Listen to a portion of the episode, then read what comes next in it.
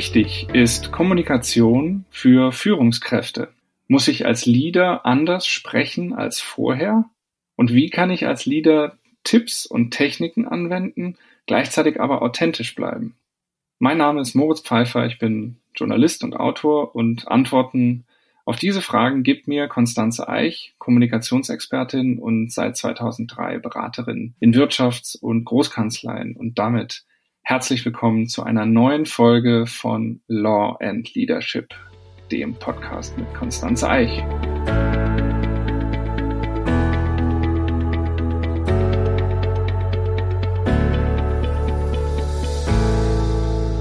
Hallo Konstanze. Wir wollen heute darüber sprechen, wie man beruflich Führung übernimmt, wie man wirklich in Führung geht.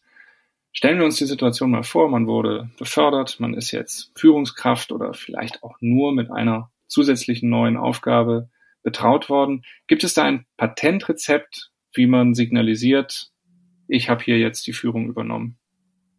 Hallo Moritz. Ja, es gibt natürlich kein Patentrezept, aber es gibt viele kleine Dinge, die man schon mal denken kann und die man vor allem auch kommunikativ umsetzen kann, um dieser Führungsrolle, dieser neuen Führungsrolle, sei es jetzt, ob man Partner geworden ist, ob man Counsel geworden ist, ob man im Mandat die Führung übernimmt oder tatsächlich so eine ganz kleine Führungsaufgabe, Verantwortlichkeitsrolle in, im weitesten Sinne übernommen hat, zum Beispiel für Referendare oder für Knowledge im Team genau diese, äh, für diese Situation gibt es tatsächlich ganz gute Möglichkeiten, um zu zeigen, ich bin jetzt in dieser Rolle angekommen oder ich habe diese neue Funktion oder Position inne. Das Wichtigste ist erstmal aus dem Kollektiv heraustreten, den Schutzmantel des Untergebensseins gewissermaßen abzulegen und sich zu exponieren. Und äh, als wichtigster Tipp, den ich da gleich schon mal am Anfang geben möchte, ist es, diese Veränderung, diese neue Rolle an das Team zum Beispiel zu kommunizieren. Also nach dem Motto, äh, liebe Kollegen, ich bin jetzt ja in der neuen äh, Rolle angekommen, ähm, ich bin jetzt der oder die und mache ab sofort X und Y. Und damit das äh, sozusagen auch äh, Relevanz hat äh, für das Team, würde ich immer empfehlen, die Inhalte, mit denen ich diese Rolle ausfüllen möchte, einfach auszuführen. Also im Sinne von, was habe ich denn da inhaltlich vor? ähm, worum geht's da genau, wie gehe ich auch vor, dann äh, was bedeutet das für die anderen jetzt im Team, diese neue Rolle, die ich da inne habe, wer ist da vielleicht auch involviert und, und das ist ein ganz wichtiger Moment, was brauche ich von den anderen? Also gerade zum Beispiel, wenn ich jetzt Ansprechpartnerin geworden bin für Referendare, dann lohnt es sich immer, die Kolleginnen und Kollegen im Team natürlich auch anzusprechen und zu sagen, ich kümmere mich ja jetzt um X und Y. Wenn bei euch aber dies und jenes auftaucht, dann informiert mich bitte oder immer, wenn ihr äh, Anfragen in Bezug auf so und so habt, dann ähm, meldet euch bei mir oder ähnliche Appelle, die dazu führen, dass man tatsächlich von den Leuten auch eine gewisse Kommunikation erwarten kann. Das untermauert auf der einen Seite die eigene Führungskraft und äh, ja, hilft natürlich auch dazu, dass man die Rolle äh, inhaltlich gut ausfüllen kann. Also das ist mal ein Tipp, den ich da schon mal geben möchte.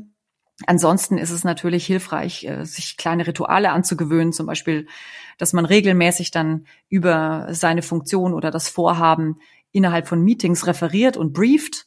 Das ist, glaube ich, immer eine ganz gute Möglichkeit, auch dieser Führungsrolle dauerhaft Ausdruck zu verleihen. Sonst natürlich auch zu Einzelgesprächen einzuladen. Allein so eine ja, eine Veränderung, eine Regelkommunikation ist immer auch Signal dafür, dass sich jetzt irgendwas in der, in der Hierarchie ändert, beziehungsweise auch in der Kommunikation zwischen den Leuten. Mhm. Naja, und dann äh, sind natürlich äh, nonverbale Signale auch ganz deutlich. Gezielt Blickkontakt beispielsweise zu übernehmen, mit einer klaren, eindeutigen Körpersprache aufzutreten, bewusst das Wort zu ergreifen. Also da gibt es sicherlich viele, viele Verhaltensweisen, ähm, ich nenne es jetzt mal den Executive-Modus, ja, der klar macht, wir sind in Führung, wir haben eine bestimmte Verantwortung übernommen mhm. ja, und dass man dieser Verantwortung an dieser Stelle Ausdruck verleiht. Aber ich verstehe das jetzt schon so, dass das eine große Chance ist, sage ich mal, diesen ähm, Moment des in Gehens für sich selber zu nutzen, aber dass ich auch durchaus Fehler machen kann. Wenn ich jetzt zum Beispiel die, die Potenziale oder so nicht nutze, wenn ich sage, ah, da ist ja eine E-Mail rumgeschickt worden und ähm, jetzt wissen auch alle Bescheid, dass ich da durchaus auch ja, ungeschickt reinstarten kann. Na klar. Also äh, ich glaube, die unvorbereitete Kommunikation, das Hineinstolpern in solche mhm. Momente ist mal ganz grundsätzlich immer eine riesengroße, äh, ein riesengroßes Risiko, ja, mhm. dass, dass mir da womöglich irgendwas über die Lippen geht, was aus einer alten Welt stammt. Und wenn ich von alter Welt spreche, dann eben aus der Welt, bevor ich diese Rolle übernommen habe. Äh, vielleicht als Beispiel, das mir jetzt da ganz spontan einfällt, ist, dass wir natürlich irgendwie zu stolz sind, also sagen, ja, und ich bin jetzt da total happy, dass ich jetzt in dieser Rolle bin, habe ich lange drauf hingearbeitet. Das könnte schon äh, wieder in eine falsche Richtung gehen, weil man dann zu egozentriert vorgeht, aber auch ein zu ehrliches Vorgehen im Sinne von, dass man vielleicht aus lauter Überraschung ähm, und auch vielleicht auch aus einem ganz äh, eigenen Gefühl noch noch nicht bereit zu sein eigentlich für diese Rolle mhm. an die Kollegen herantritt und dann sowas sagt wie ja, ich ähm, bin auch noch gar nicht so ganz klar, äh, wie das jetzt im weiter verlaufen soll oder ich habe natürlich jetzt, ich freue mich auf die Aufgabe, aber ich sehe natürlich auch, dass das eine ganz große Herausforderung ist und ich weiß auch noch gar nicht, wie ich das jetzt machen möchte. Deswegen hoffe ich auf eure Unterstützung. Also das sind natürlich mhm. sehr, sehr echte und ähm, natürlich ehrliche Gefühle, die da auch zutage treten, die man aber besser nicht mit den anderen teilt. Ab dem Moment, wenn ich jetzt in dieser Rolle bin, dann äh, wirkt sich das ungünstig auf vielleicht auch den Respekt der Menschen aus, die ich führen mhm. soll, vielleicht auch das Zutrauen in äh, die Rolle, die ich da übernehme. Also das heißt, ich rufe einfach Zweifel auf den Plan, die da jetzt besser nicht hingehören sollen. Mhm. Habe ich denn trotzdem Zeit, so ein bisschen in diese Rolle auch reinzuwachsen? Oder bin ich wirklich vom ersten Moment an, werde ich da mit Argusaugen beobachtet auch? Ich glaube, beobachtet wird man immer. Mhm. Aber ähm, vielleicht ist es auch die, die gute Nachricht. Wir wachsen immer in die Führungsaufgabe hinein. Mhm. Und dieser Wachstumsprozess ist, wie es schon, äh, wie da schon der Name sagt, ein Wachstumsprozess. Das ist ein permanentes Wachsen, ein permanentes sich hineinfinden, ein immer neues Lernen auch von neuen Verhaltensweisen und natürlich auch das Vertiefen von Verhaltensweisen, die irgendwann mal neu waren und jetzt eben irgendwie vertraut sind. Also ich möchte auch allen äh, da sagen, haben Sie wirklich Mut, auch Neues auszuprobieren. Mhm. Es gibt im Grunde keinen Fehler, den, den man nicht hinterher auch wieder ausbügeln könnte. Ich finde, das Wichtigste ist, dass man dann einfach auch offen zugibt, dass das vielleicht jetzt nicht so schlau war, wie man vorgegangen ist, mhm. dass man das dann zum Anlass nimmt, zu sagen, so Leute, äh, wir haben jetzt letzte Woche da irgendwie ein unglückliches Meeting gehabt. Ich möchte gerne heute eine andere Vorgehensweise äh, mal wählen oder mit euch ab sofort X und Y machen. Ähm, lass es uns ausprobieren. Ich glaube, es ist wichtig, dass wir da auch miteinander und aneinander lernen. Mhm. Und ich mhm. glaube, wenn man mit der Einstellung auch ganz offen umgeht, dann äh, werden die anderen einen auch als Leader akzeptieren. Auch ein Leader macht Fehler. Das ist menschlich. Sprache und Kommunikation ist da natürlich ein ganz zentraler Punkt. Ein paar Beispiele hast du auch schon gesagt, was man vielleicht auch besser nicht sagt, aber wie signalisiere ich jetzt rein sprachlich, dass ich jetzt im Lied bin, dass ich die Führung übernommen habe? Das ist natürlich jetzt äh, das größte Thema, äh, wenn wir wenn wir schon mal so wollen, weil Sprache ist ja die Führungsrolle sprachlich auszufüllen, hängt natürlich immer ganz ganz stark an den jeweiligen Situationen. Mhm. Also das heißt, ähm, wenn ich jetzt beispielsweise im, äh, in einer Moderationssituation bin, dann muss ich natürlich sagen, also ich muss begrüßen, ich äh, muss in der Lage sein, äh, kurz und knapp die Vorgehensweisen zu schildern. Es hängt tatsächlich immer sehr, sehr stark davon ab, in welcher, in welcher Situation, in welcher Führungssituation ich mich befinde.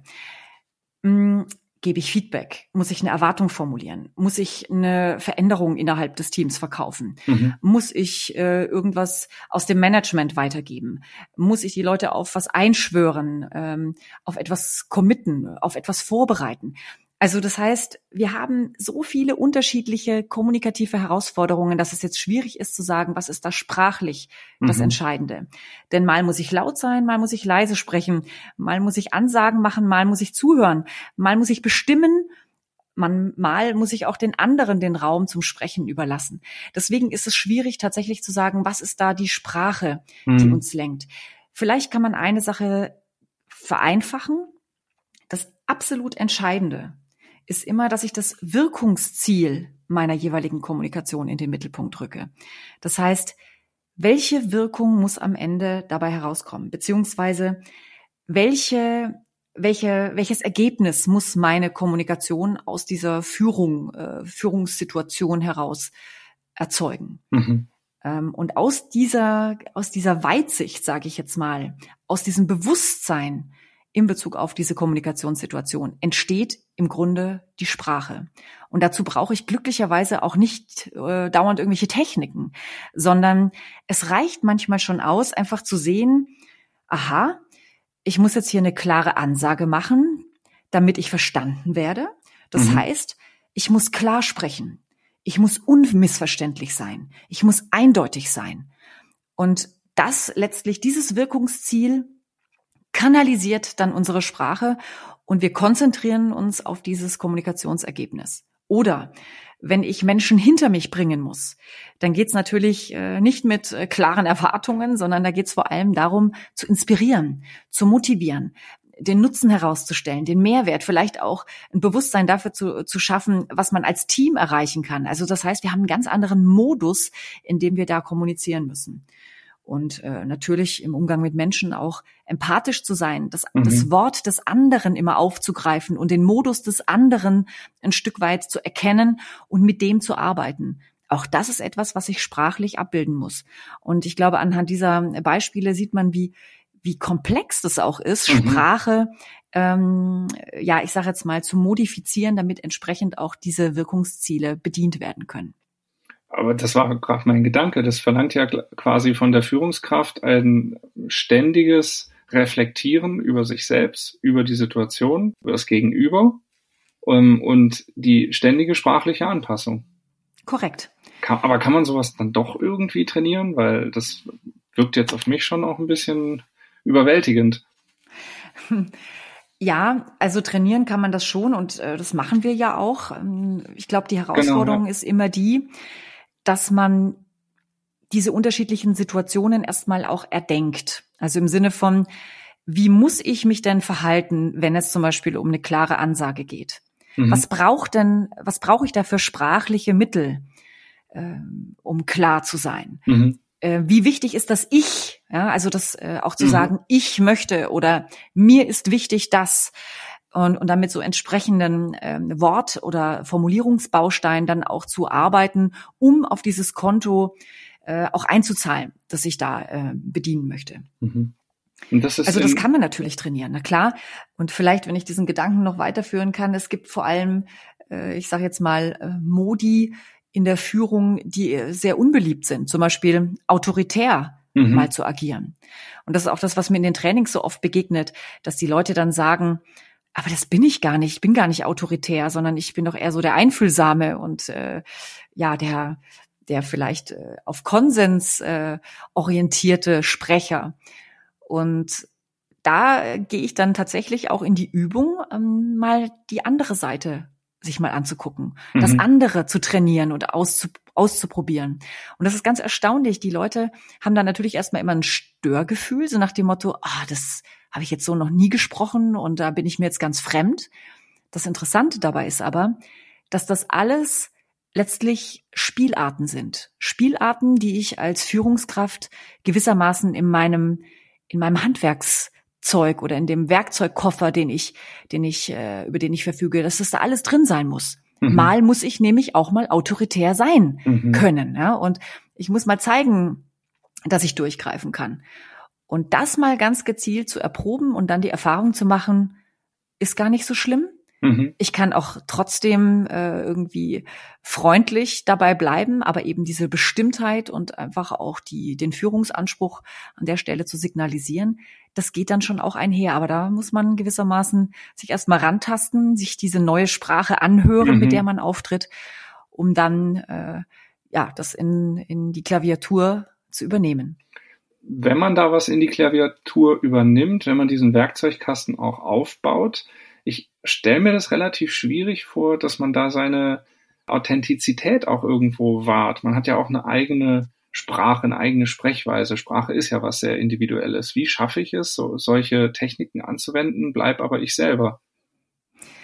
Ja, da haben wir jetzt natürlich dieses wunderbare Stichwort der Authentizität.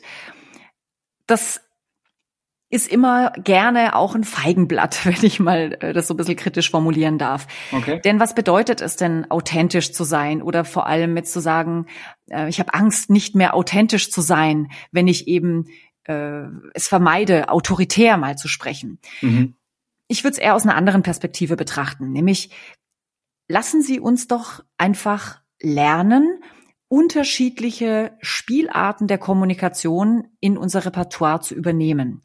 Was so viel heißt wie, Authentizität heißt ja auch, ähm, so habe ich immer gesprochen, so kennen mich die Leute und so möchte ich gerne auch in Zukunft sprechen, weil ich dadurch wiedererkannt werde. Aber Kommunikation ist was extrem Dynamisches. Ich meine, wir haben allein schon jetzt in den letzten Jahren ge gelernt und gemerkt, wie wichtig das ist, auch äh, zu gendern. Und wahrscheinlich könnte man jetzt hergehen und sagen, das habe ich früher nie gemacht. Äh, die Leute kennen mich so. Wozu sollte ich das denn jetzt äh, verändern?